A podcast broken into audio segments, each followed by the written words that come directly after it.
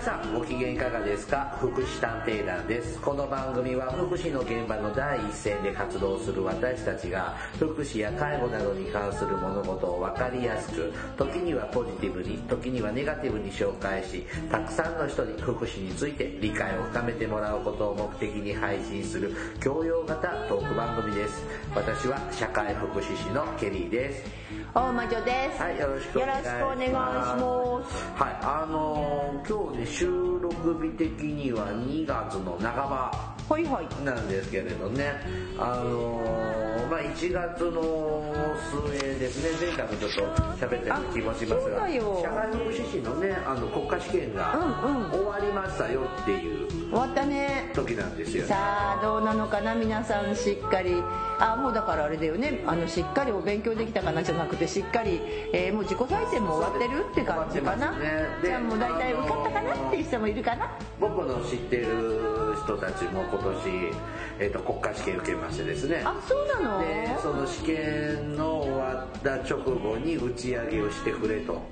はいい、うことでちょっと打ち上げもあえしてそうなおりましたのうーんねあのこのケリーさんシティじゃなく大都市の方まで出てってあそうなんだはいあまあ、国家試験会場が大都市しかそう会そう場そなういですそかうならんだねだから泊まりがけで行ったりとかさ、結構大変だよねうんまあ、雪の地方はね本当にこれで、まあ、センター試験もそうでしたけどねセンター試験も大変だったでしょうね、あれね、雪の地方はねあ。のーまあ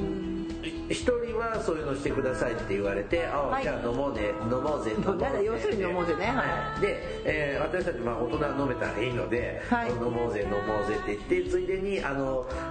LINE なんかでネットを通して他の仲間でも、うんあの飲み会するからどうだいって声かけたら、うんちょっとあんまり普段見ない仲間が、うんあの僕も国家試験を受けてたんです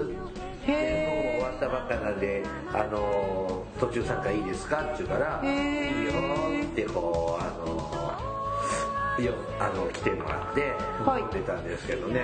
まあその子は半年以上ぶりぐらいに会ったのかなあ、そうなんだ。でどうしたんだい最近見なかったけど、はいってこう言ってたらねいやちょっと傷害事件に巻き込まれててえ巻き込まれてしまってえで、うんえーどういうことって言ったらですね、はいあの大都市の有名な繁華街のうんガはいールズバーにー、はい一。人で飲みに行ったんです ってでその飲み屋での他の客とうん意気投合しちゃって、はいはいであの2軒目に行ったんですってはいはい。であの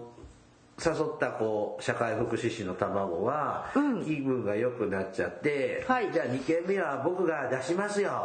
って言って、あーはいそのはい意気投合した3人ぐらいと一緒に2軒目に行ったんです、んじゃあお店入ったら、うん3人の連れてきた人たちが10人ぐらいに増えてたんですってへえ。で「お前も払うって言ったじゃないか」あいやあ。僕はそんなつもりでこんな多くの人払うつもりで行ったわけじゃないです、まあそりゃそうだよねうん払うって言ったじゃねえかっていうので店の前でえボッコボコにされた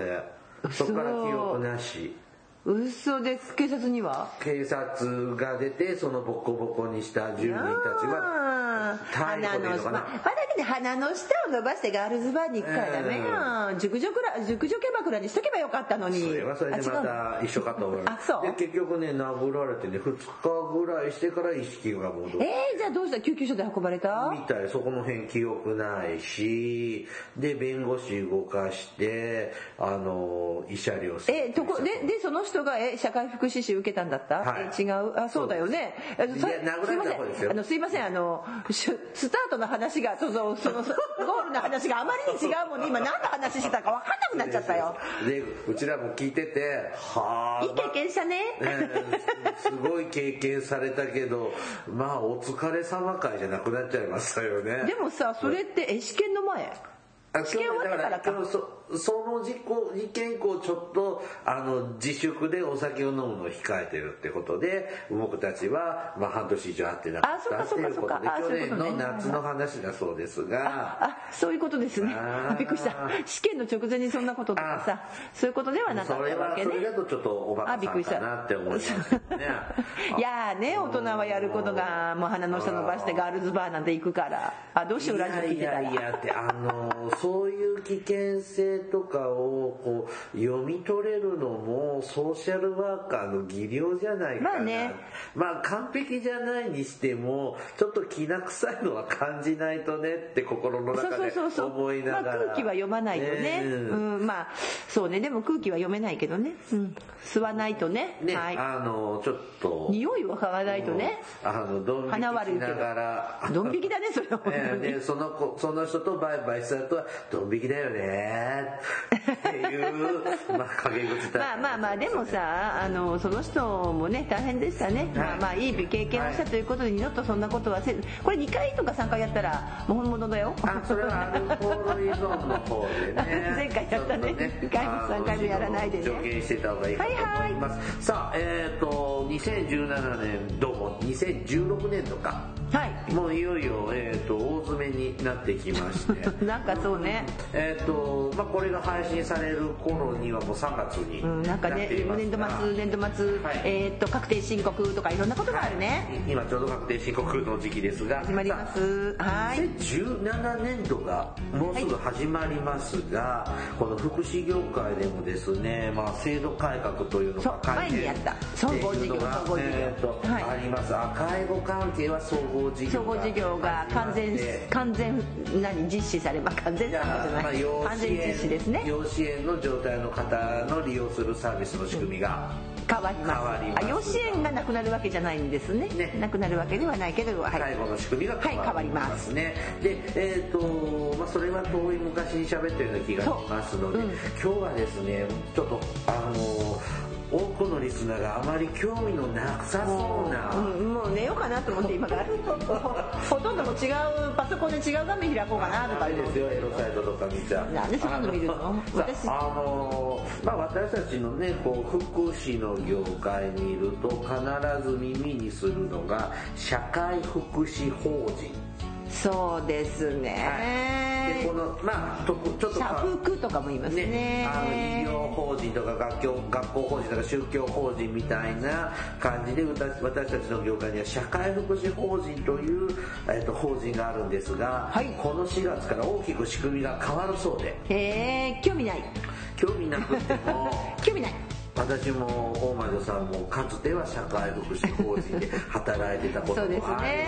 じゃないですか実際にあの 私に至っては社会福祉法人の立ち上げまで経験してますそうですよねはいであのここの聞いた聞いてらっしゃるリスナーの方にも社会福祉法人の福祉施設や介護施設で働いてる方そうもそいらっしゃるでしょうかでもきっらとねほとんどの人はねえ社会福祉法人って何ってあのうちのね理事長すごいがめついからさ、うん、きえ社会福祉法人ってそうって社会福祉のためにの法人なのみたいなねきっとそんな人がたくさんいるに違いないまあそれはどうか知りませんけれども、ちょっとちょっと制度がね大きく変わるので、えっと、私たちの業界は少しだけざわついてるんですあそうなのそんなことない もうね、すうんなんかそういう家業から足を洗ってしまったらねはいさあ、でもも少しだけね、あの確かに私もざわつきのあの余波ぐらいは浴びました。ああ、はい本。当です。さあ、あのーその何が、何がどう変わるのまか。あどうでもいいけど。さあ、触りぐらいはちょっとね、紹介するとはいいう回にしまますので、あのどうして変わるのかの方が大事かもしれない、はい現場で働く方たちにとってはあのどどうしてこう変わるようになったのかっていうのを知るとほら見ろっていう話になると思うよはい、はいその辺を見ていきます、ねはいはいよろしくお願いします。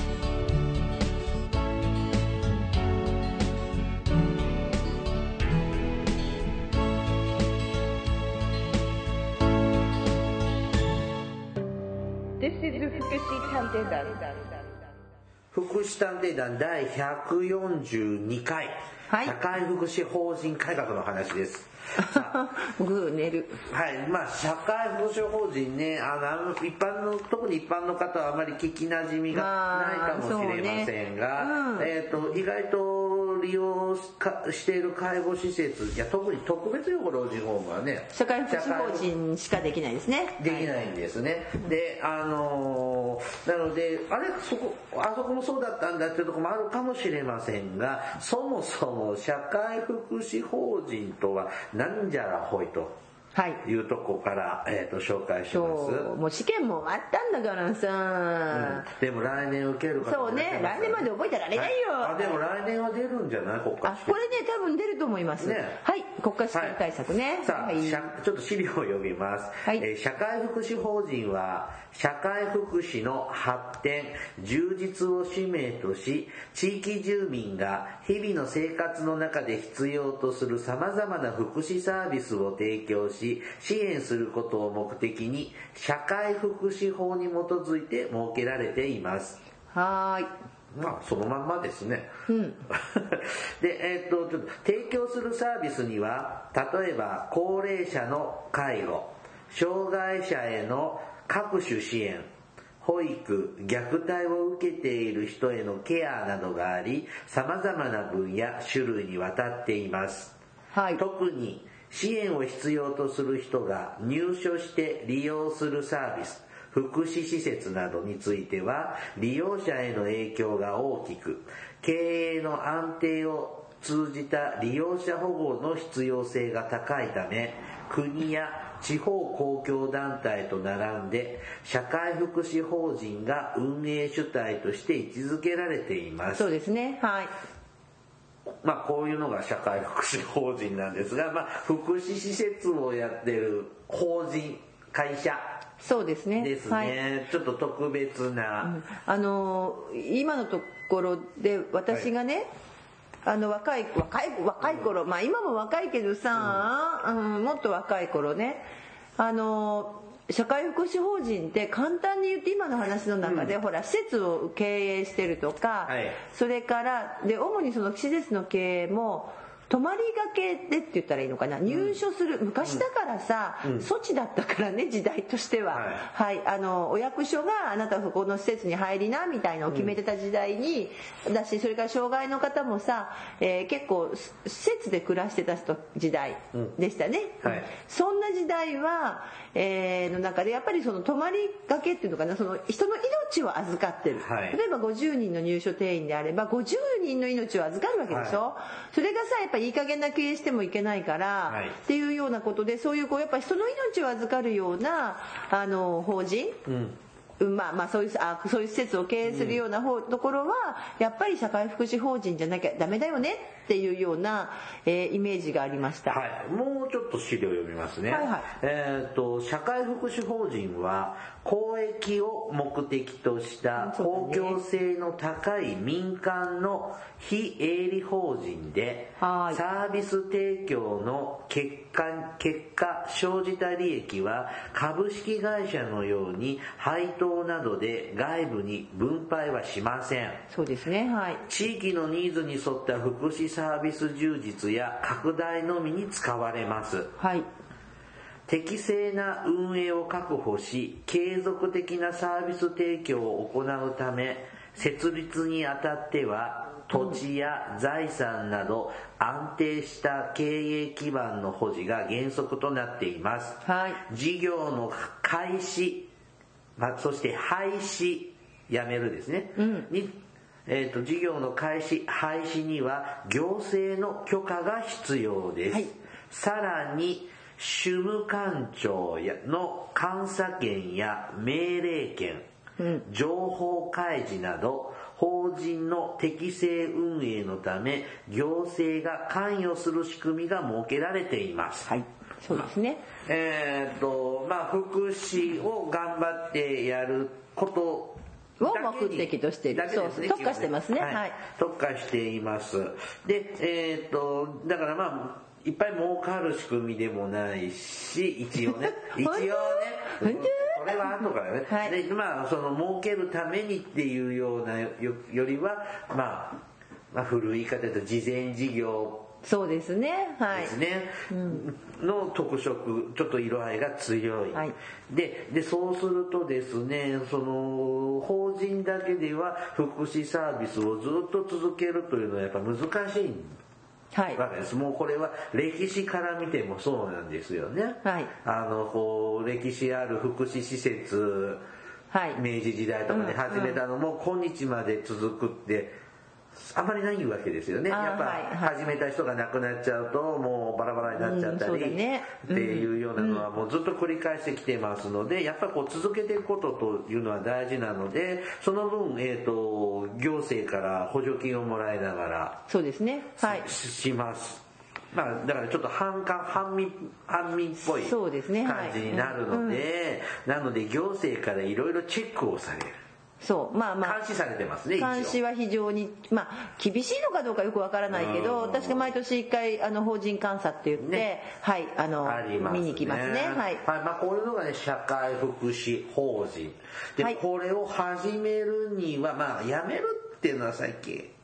いやでもたまにありますありまよすかやめちゃうとこも閉うんただね勝手にやめられないのそうですねんあのー先にやめる話でもね先にやめる話が一番イメージしやすいんだけど、はいあのー辞める時ってさ例えばね、あの株式会社、はいま、とかさどっか倒産しましたとかさ、もう事業を縮小やめちゃいますってあればさ、まあ別にあのごめんなさいって言ってお客さんに言って、でやめますって言って自分で負債を抱えるなり、まあなんかそんな感じだよね、はい別にまあもちろん例えば自分の男がさあじもっと簡単にお店にしようよ食堂ならさ、はい来てたお客さん常連のお客さんさもう今度これ店閉めることになったから、お客さんごめんねあそこのあのうちの向かいに新しいさ、お店できたからそこ行ってって。なっちゃうよね、んまあ、どこ行こうが自由じゃないですか、でも社会福祉法人で見ている人たちっていうのはそんなに自由にじゃあじゃあ、ね、ここでお店に来てた人がすぐじゃあ、まあ、向かいならまだいいけどちょっと遠いとこまで行けとか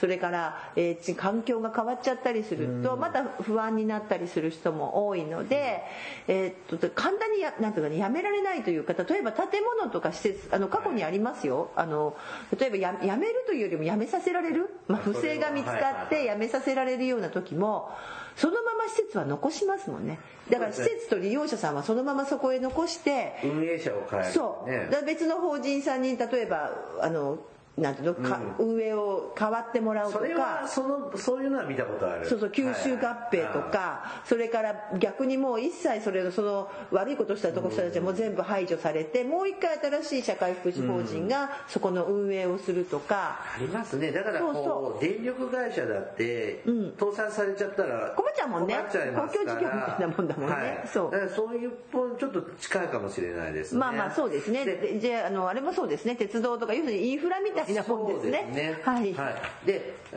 ーそうするとこれ始めるにあたっては、まあ、行政、まあ、基本的には都道府県ですよねああのねあ違う今変わりました社ちょっと待って社会福祉法人って、うん国の認可だっけ違います県今けあの多分都道府県なんですけれども、はいえーっと今監査権はあのね変わってきてるんですああそうですか、えっ、とねちょっと僕がね本当社会福祉法人っていうことをこんなテーマするなんて思いもしなかったんですけども、はいこんなことこんな時が来るとは思いませんでしたが、えっ、と僕がね学んだ時は社会福祉法人を始めるには設立するには1億円そはう自なの分で持ってないとっていうのは印象に残ってるんですよそう1億円でした、はいでそれがちょっと何年からか忘れちゃったんですけど違うの今今1000基本財産は1000万円ですあだからそのやるっていう人まがあそうまあ、人でもいいしそのグループでもいいんですけど昔は1億円の元の資産がないと、はいはい社会福祉法人の設立は認められなかったんですよおうでしかもさっきの話で辞める時に例えばはい1億円の資産でもう投入してそれをだもうとかさいろんな借金とかしながら、まあ、それはあの基本財産だからあの土地とかの場合もあるけれども、そこに建物を建てたりとかいろんなことをしてきますよね、でどそれそれもだから何基本財産はだから、えーえーもし辞める時には、まあ、没収とは言わないけど、はい次の法人に引き継がれちゃうんですよね、うんだからあそうなんですそうですよ確かだあーからそうなくなっちゃうもんだから逆に言えば国に寄付しちゃってるみたいなもんですよ福祉法人って多分そうだと思う基本財産じゃあ1000万だけ返してとかまあ昔1億でしたけどねはい、あで昔は1億だったでしょ、でそれはまあ事実上カンパしたことになるってことはじゃあ社会福祉法人を設立設立して福祉事業をやっていこうって思う人はだいぶ減りそうですねだけどそうそうだけどただメリットもあって社はい会福祉法人は決められた多分事業に関しては非課税になってるはずですはいででなんで詳しいかというと私、ほら NPO 法人から社会福祉法人に変わってるとこの法人にいましたので、あのずっと設立の経過見てたんですけど、はいだから、えっと、今はだから1億じゃなくて1000万円に基本は1000万円なんですけどね、財産は、うん、はい、でね、えっと例えばこう社社会福祉法人を設立させるためには、ちょっとかいもうすぐ改正されますが現時点の話なんですね、はいえっ、と施設、まあ、結局し福祉施設を運営することになりますから、土地と建物の所有は不可欠です、はい持ってないとダメだレンタル、はいあの借地じゃダメなんでしょうねえーっとですね土地と建物あ うんまあいいやはい、はい、まあ、何不で可しょ欠う資料になりますで、はいえっ、と、設立の申請は、えっ、と、所在地の都道府県知事にしてもらいそうま。ですすそうですそうですえっ、と、で、えっ、と、必要事項を取り組み、決めた上ではい、定款を持って、所轄庁の認可を受けます。はいってことは、現在は都道府県で、うんはい。で、定款に定める事項も言っとこうかな。目的、名称、事業の種類、所在地、役員、会議、資産、会計に関する事項。評議員を置く場合はこれに関する事項。公益収益事項を行うときにはその種類、解散、定款の変更に関する事項、広告の方法。このような、まあ、まあ、会社の基本的なルールみたいな、はいは会い社の、会社、その法人内の憲法みたいなものをとりあえず、うん作るわけで、で、えっ、と、都道府県庁にうん申し出るというところですね。はいこれどれぐらい時間がかかるんですかえー申し込んでから。あよくわかんないそれ僕が、僕さすがは、にそれもう忘れちゃったでもあの1年あのいろいろでしたけど私が経験したことは、実際私がジムをやったわけじゃないけどえっ、と多分ねでもね作ろうっていう話をしてから、はい結構ね1年以上は経ったと思うかけましたよ多分それ県、都道府県庁に申し込みに行ってから1年ですかあじゃないじゃないじゅそれ、それ、申し込もうと言い言い出してから1年。 1年以上はかかるとあ思う、うん、僕が聞いたのは申し込んでから OK が出るまでやっぱ1年2年待たされるよっていうのを聞いたことあるんですけこどこまでわかんないあの結局、まあ、私がね、はい割とこう月経験したのはあの、はい100%私が県にいたとかそういうことじゃないんですけど、はいあのなんていうのかなうえやっぱりこう相談をしながらやってった割と善良な法人でしたので。はいでも社会福祉法人って普通善良なんだけどさ、 はいあのやっぱさ、えっと行政の人とこう相談しながら、はいに指導を受けながら作ってったタイプだったので、あの割とゆっくり時間かけた気がしますなるけほどどねでも分かんない申請出してから1年とかかかるのかどうかいやだってさそういえばほらとばっちりが来たって話さっきの。うんうーんだって社会福祉法人まだ立ち上げてもいないのに、建物の話進めてる法人さんあるよまだ社会福祉法人が設立もしてないのに特別養護老人ホームをもう来年の春には作ろうなんて言ってる法人があるぐらいだから申請してから早いんじゃない今はああ今はねねうん昔は1億円とかほらハードル高かったから、はいはいはい、でも1000万だったら頑張ったら集められうる、ん、そうよ1000万でねだから1000万になったのが多分二十何年えーっと最近ねですかいや25年ぐらい前だと思にあじゃあ平成うになもうちょっと前かもしれないももっと前かもはい30年ぐらい前かもしれないけど、はいちなみにですね、まあ、普通は都道府県庁に申し込みに行けばいいんですが、はいえっ、と2つ以上のそ都うです道府県でやる場合、またぐ場合ね例えば、は青森と岩手でもはいっていうような展開をされる場合はこの場合は、えー、と厚生労働省の方はに申い、かしっこいいな、込み、それからのもに行くんだはい。はいということです。あ、いいなこれいいはな思い出した。そう。これは僕、受験した時これだった。でね2つ以上だったの。あそうそうだった。うんはい。お申し込みはそうなんですはいはい、さあ、で、これ、認可を受けると、優遇措置が受けられます。そうそうさっき言ってた、はい、でこれもちょっともう一度紹介しますね。はいえっ、と、施設整備に補助、補助金が出ます。そうですね施はい設整備ってのはどういうことだろう、まあ、いろんな施設を建てるのにあたって施設整備補助金というのがもらえます。ああまあ、はい何かしら使まわあ、例えば使るの、ねえっと建物を建てるにあたって、はいもちろん図面の提出とかも全部していくんだけど建物の補助整備として何百万とかはい1,000万とか2,000万とか、だってさ昔はさ土地さえ寄付だだからと土地で例えば1億ね、ん国法人建てた1億の資産価値のある土地があってじゃあそこに特別養護老人ホーム建てましょうって言ったら、昔でも30年ぐらい前は、土地があれば上物は補助金で建つって言われてたんですから。ああ、土地あったらもうたそうそうそう建物が立つんだ。私だからさあの他に嫁に来たのにあ違うかあーなはるほどはい。で、あと二つ目はですい違ね、う違う法人税、はいはい固定資産税、はいはい寄付税制、はい寄付なんかでも優遇。あります要は非課税ですかはいそうだと思うまあ完全ゼロかどうかわからないけど優遇がありままあす普通の会社よりはお安い。多分ね寄付税制っていうのは逆で社会福祉法人に寄付をすると、うん寄付した人が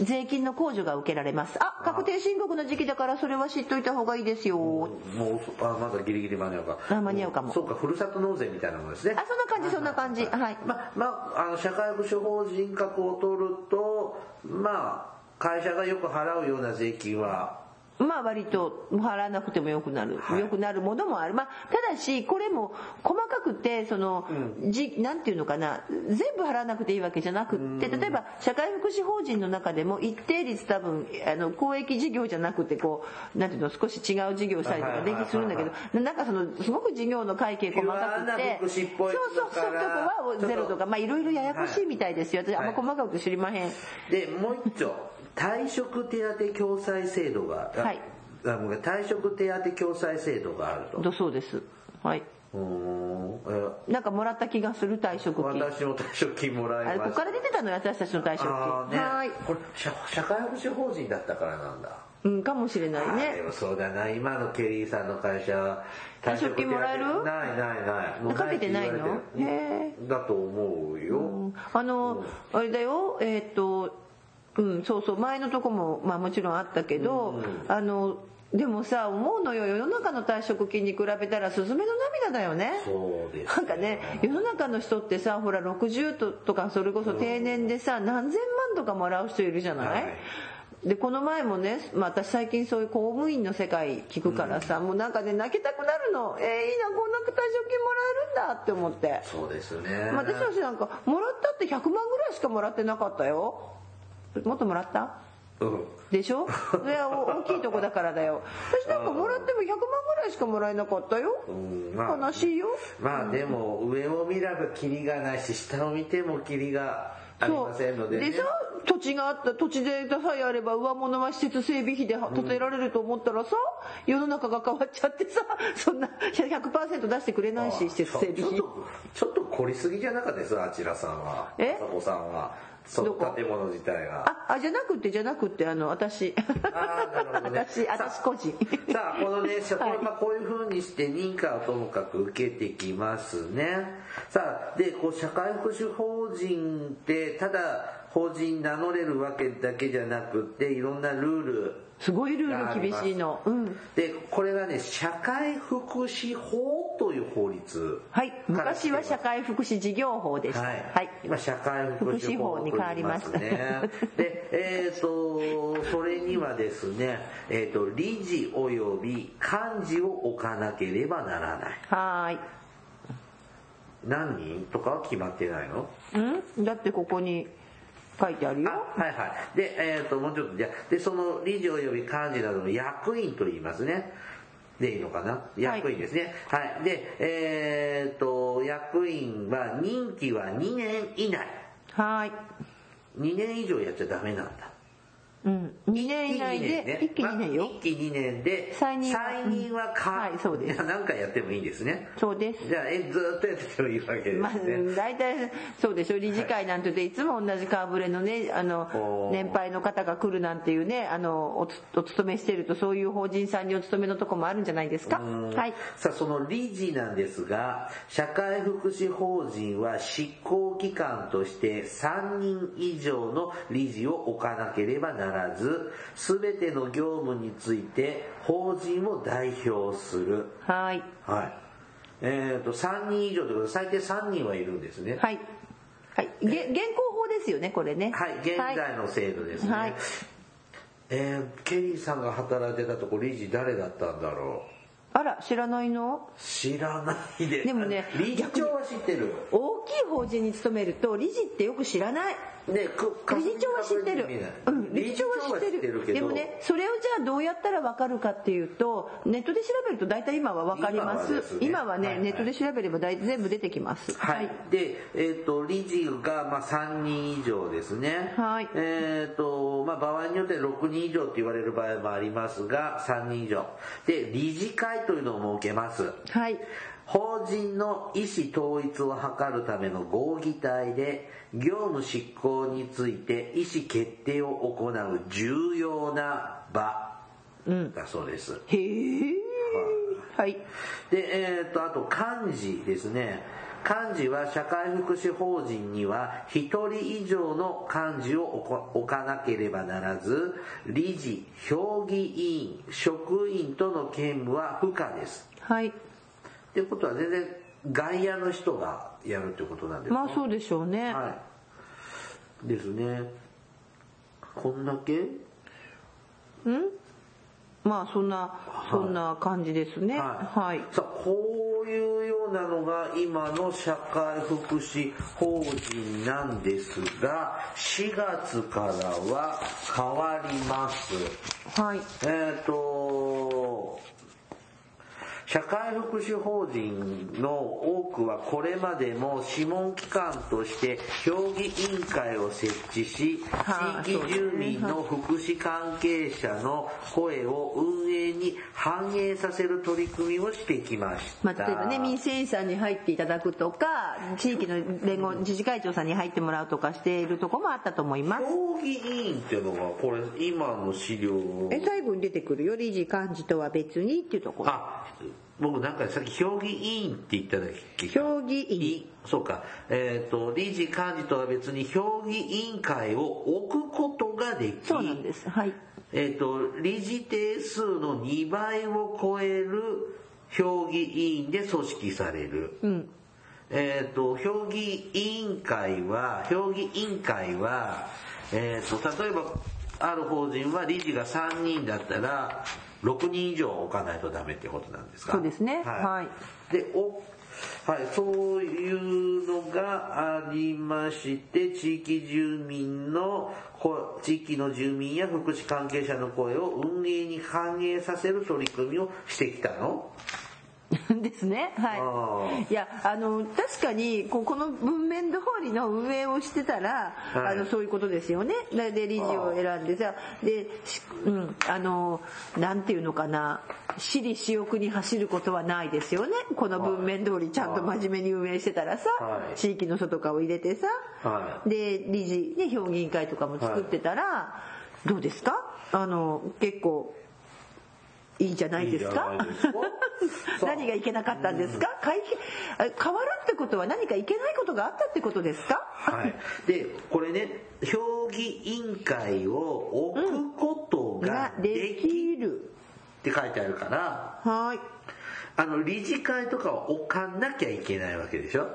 はい評議委員会は、お置いてもいいし、置かなくてもいいわけですよね。うんで、えっ、と、これがですね、今回の、えっ、と、法社会福祉法人改革のはいお一つ大きな特徴ですね。うんえっ、と、どの社会福祉法人にも、えっ、と、社評議委員会を設置しなければあならないいけなくなりました。ははい。えっ、と、前は任意だったのが義務化されます。あはいこれってどうなんです、まあ、私たちの町にもたくさん社会福祉法人というのはありますがどれぐらいの割合で評議委員会って設置されてるものなんですか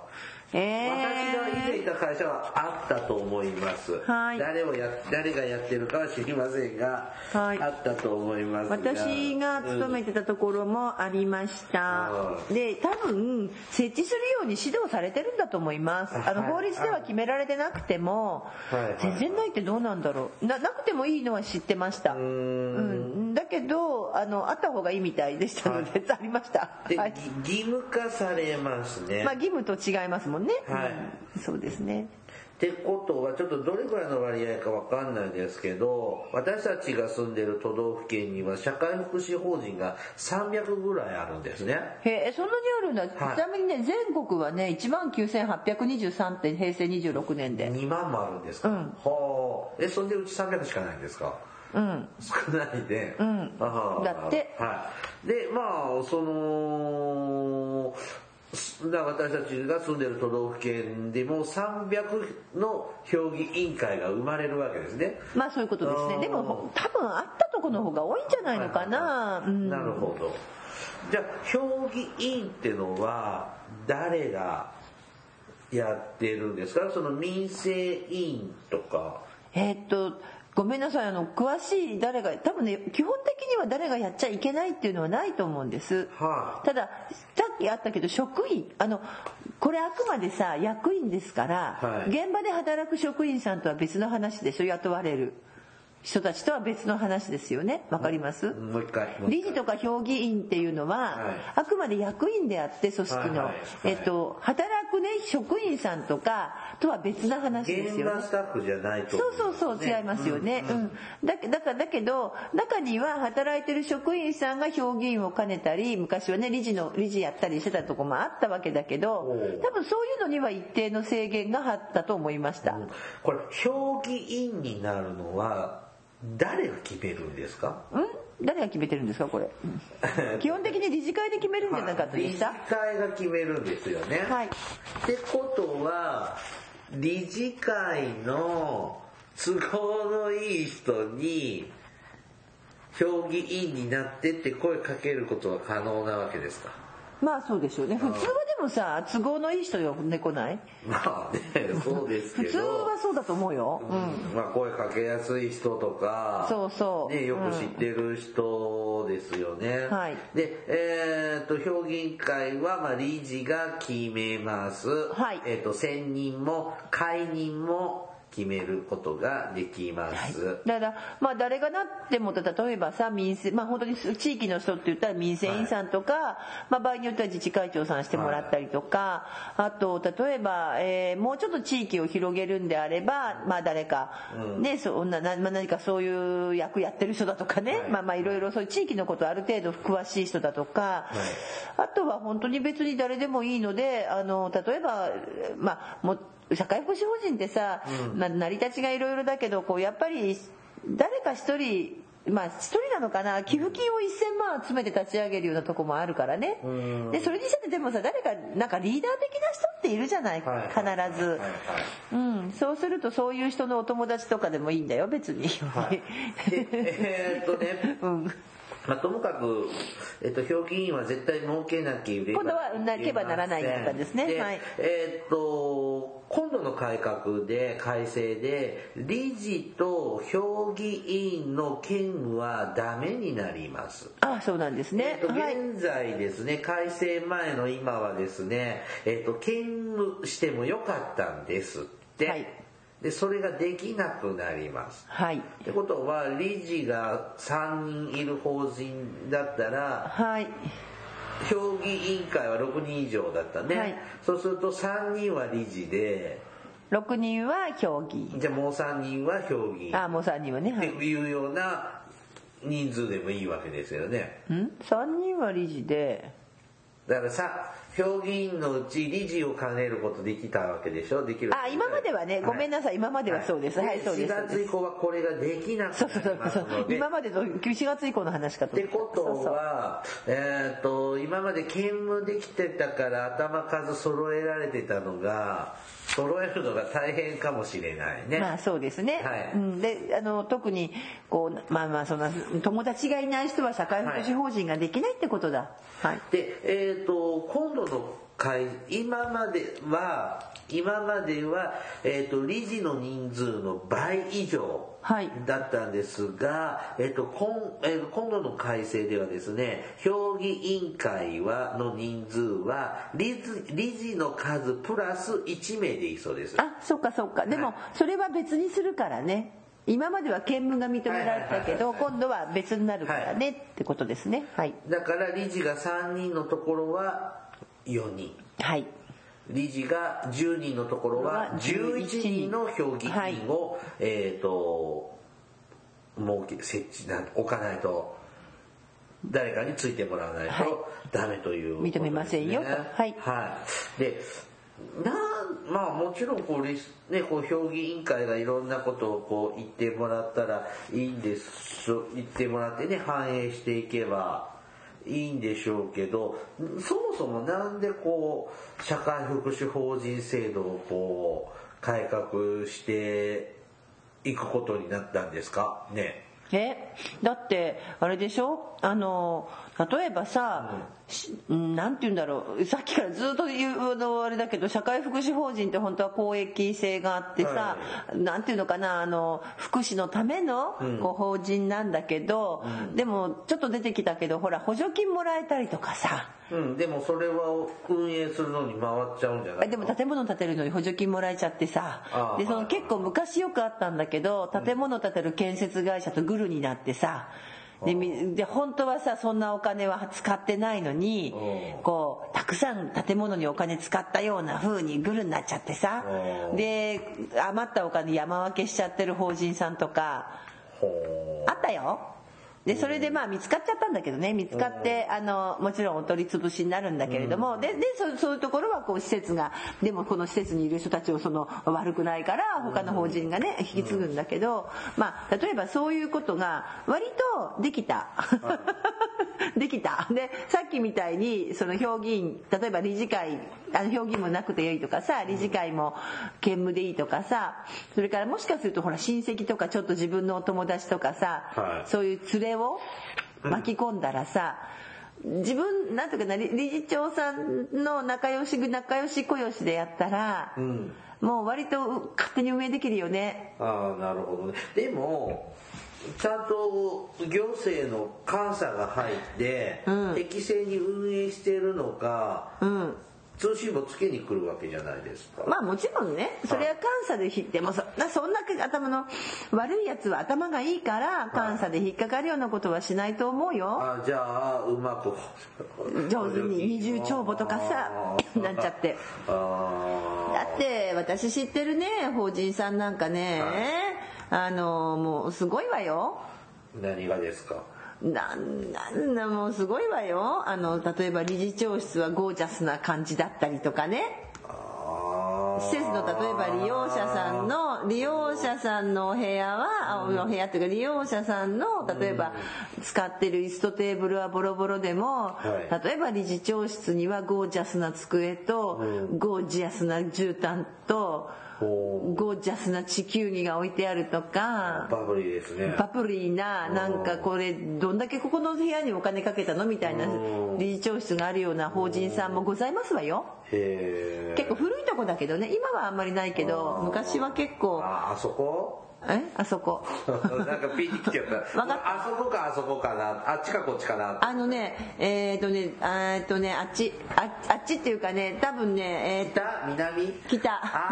あ大あ 体これケ北リーサンシティにあるケリーサンシティの北側にあるんだまよあ、ね北っていうか真ん中辺だけどね、うんあどのっちかあっちとこっちだったら北、まあこっちが北だよねそうねあのあー昔の話よあー昔は補助金ボーンって割とくれたしで老舗だもんね、うんほんで昔はやっぱりさ例えばあの国も県もねもういろんな、まあ、関西入るにしても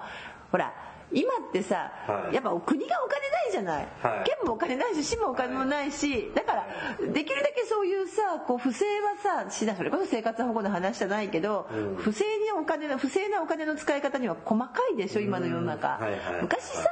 結構バブルな時代とかはさそう大雑把っていうか大雑把だしさ高度経済成長の時福祉に金やっとけボーンみたいな時代はさ多分それ苦労してるよみんな経営者の人はあの理解がなかったからん大変だったと思うよでもボーンってくれた時代はさ意外にいわゆる内部留保と言われるようなこうお金をね上手に貯めたりしてる社会福祉法人があったと聞いております。うん確かに さあの昭和の終わり頃、だから昭もうだから昭和50年代とか60年代ぐらいにもバーンってでっかいようなそう老人ホームを持っててでいくつも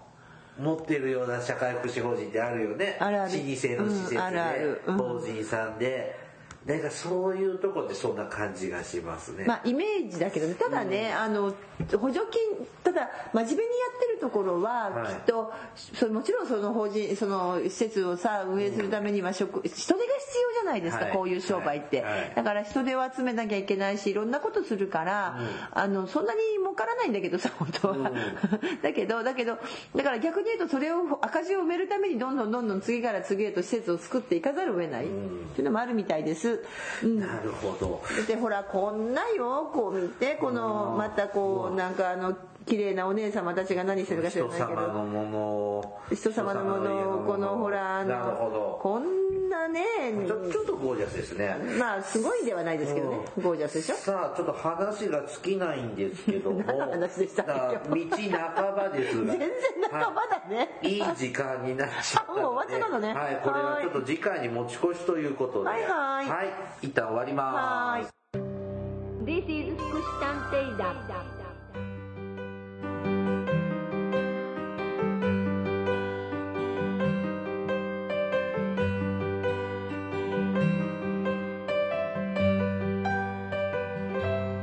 その理事チョイスはこれバブルの頃のようなでしょうんまあ多分昔だ昔さ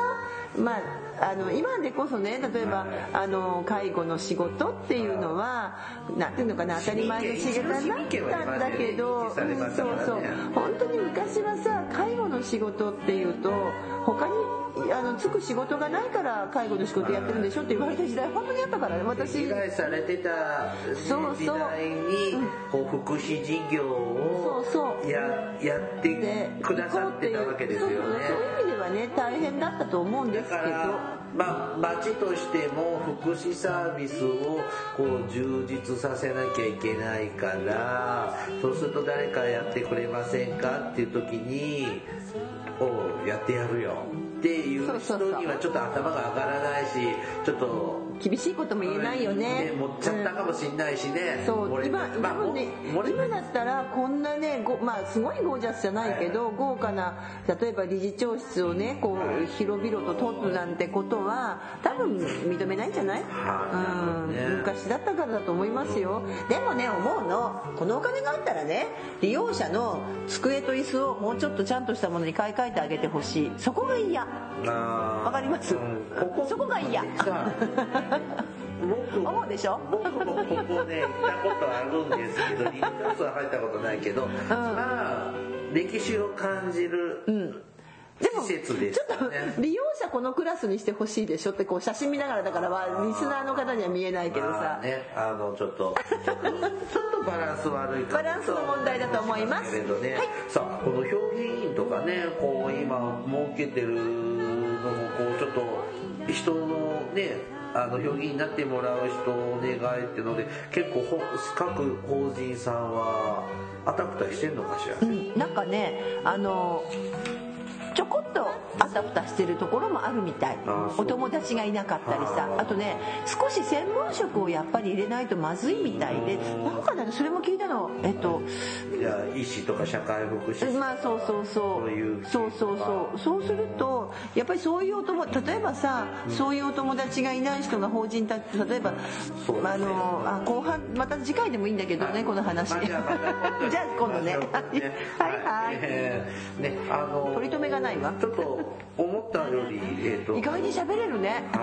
はいい、あの4年も5年もやってりゃこうなってきますわ、はいはい番組からのお知らせです福祉探偵団では、えー皆様から福祉や介護に関する疑問や質問不満や愚痴番組に対する感想やご要望を募集していますもちろん普通のお便りも募集していますお便りは E メールでお願いしますメールアドレスは福祉探偵団 gmail.com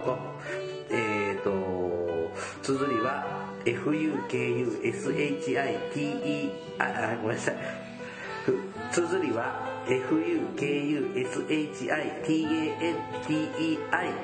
fukushitei.dan アットマーク gmail.com ですまた福祉探偵団のツイッターがありますツイッター ID は福祉探偵です英文式ローマ字で福祉探偵と入力して検索してくださいフォロワーを募集していますのでぜひフォローしてくださいさらに福祉探偵団の Facebook ページも開設しています Facebook ご利用の方は福祉探偵団の Facebook ページにいいねをクリックしてくださいではそろそろお別れの時間となりましたお相手はケリーと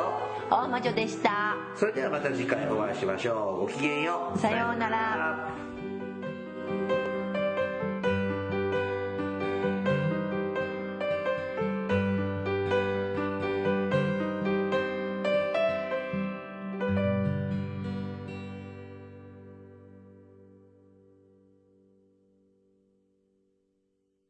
福祉探偵団皆さんご機嫌いかがですか福祉探偵団ですこの番組は福祉の現場の第一線で活動する私たちが福祉や介護などに関する物事を分かりやすく時にはポジティブに時にはネガティブに紹介したくさんの人に福祉について理解を深めてもらうことを目的に配信する教養型トーク番組ですぜひお聞きください